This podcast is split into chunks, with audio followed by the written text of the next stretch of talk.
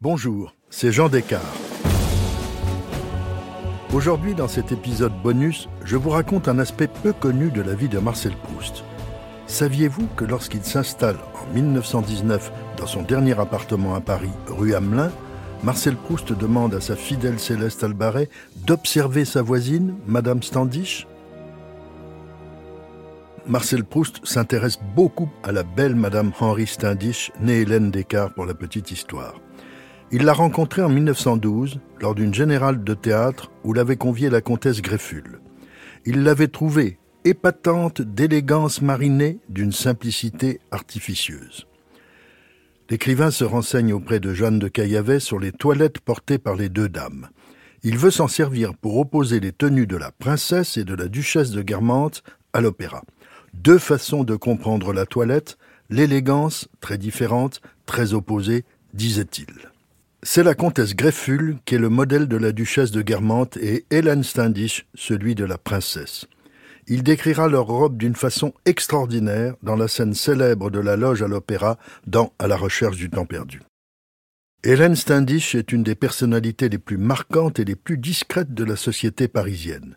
Fille de duc, elle avait épousé un Anglais fortuné, proche de la cour de Saint James. Elle était l'une des maîtresses du prince de Galles devenu le roi Édouard VII d'Angleterre. Elle avait ses entrées à Buckingham Palace. On la comparait souvent à la reine Alexandra, l'épouse du roi, à qui elle ressemblait et avec qui elle s'entendait fort bien.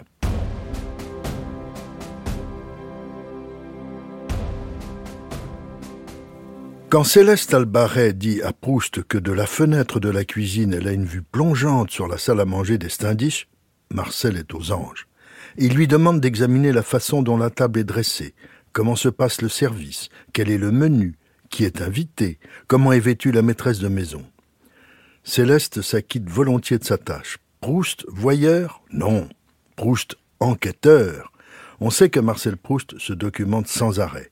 Tout est sujet à réflexion et à interprétation. Proust se défend de reproduire des modèles, il s'inspire de quelques détails de telle ou telle personne pour en inventer une autre.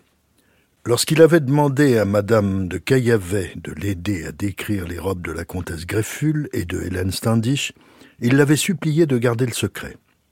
Il lui expliquait que les deux femmes que je recouvrirai comme deux mannequins de leurs robes n'ont aucun rapport avec elles, que mon roman n'a aucune clé, que si je leur en parle et si après cela mes personnages femmes sont empoisonneuses ou incestueuses ou n'importe quoi, elles croiront que j'avais voulu dire cela d'elles. Marcel Proust est un immense romancier. Son imagination est suffisamment riche pour ne pas copier mais pour inventer. Cela ne l'empêche pas d'avoir le souci du détail juste que seule la réalité peut lui apporter. Si cet épisode vous a plu, écoutez le récit de Au cœur de l'histoire dédié à l'attribution du prix Goncourt à Marcel Proust en 1919. Il vous plaira aussi. Et surtout, n'hésitez pas à en parler autour de vous et à me laisser vos commentaires sur le groupe Facebook de l'émission. Je vous dis à bientôt pour un nouvel épisode de Au cœur de l'histoire. Au cœur de l'histoire est une production Europe Studio. Ce podcast est écrit et présenté par Jean Descartes. Il a été réalisé par Guillaume Vassou. Pour ne rater aucun épisode, abonnez-vous sur Apple Podcast ou vos plateformes habituelles d'écoute.